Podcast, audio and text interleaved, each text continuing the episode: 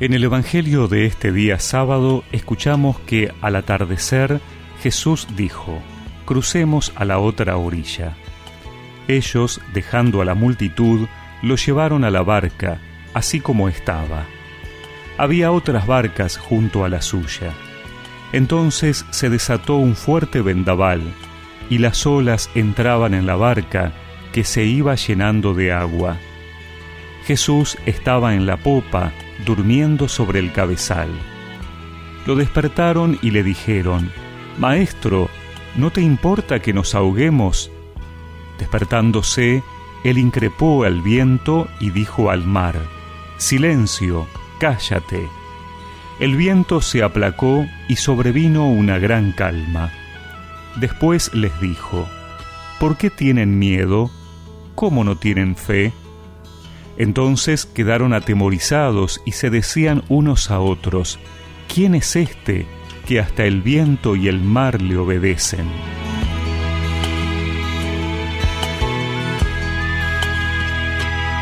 El lago de Galilea dividía dos territorios, uno judío y otro pagano.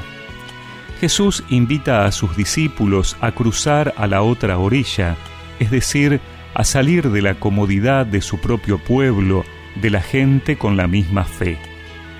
Es una actitud constante de Jesús que nos muestra que Él ha venido a traer la buena noticia a todos, que va al encuentro del que parece el opuesto o que está del otro lado, en la otra orilla. Actitud misionera a la que todos estamos llamados en una iglesia en salida. Pero ese cruzar al otro lado puede no ser fácil. En el medio del mar hay una gran tormenta. La barca, que simboliza siempre a la iglesia que navega por el mundo, corre riesgo de llenarse de agua, de hundirse.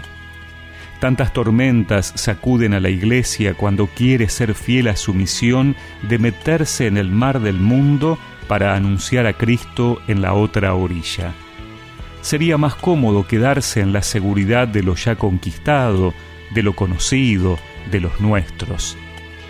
Y ante esas tormentas, a veces pareciera que Jesús está dormido. ¿Cómo lo puede permitir? Nos preguntamos. ¿Dónde está Dios? Hoy deberían quedarnos grabadas estas palabras de Jesús. ¿Por qué tienen miedo? ¿Cómo no tienen fe? No son mis fuerzas, mis habilidades para atravesar la tormenta lo que Dios nos pide. Él nos pide fe, nos pide que confiemos que su barca no se hunde, que nos animemos a cruzar a la otra orilla. Puede haber tormentas, pero Dios está con nosotros. Después de la tormenta, la calma llegará Después de la negra noche, el sol te alumbrará. Hay pruebas que por largas que parezcan, y hasta en ella su amor has de encontrar.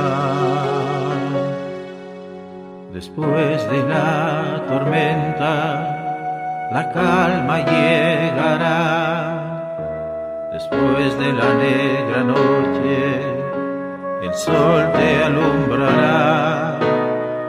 Hay pruebas que por largas que parezcan, y hasta en ellas su amor has de encontrar. Y recemos juntos esta oración. Señor, no dejes que el temor se apodere de mí ante tu pedido de ir más allá de mis comodidades para anunciarte. Amén.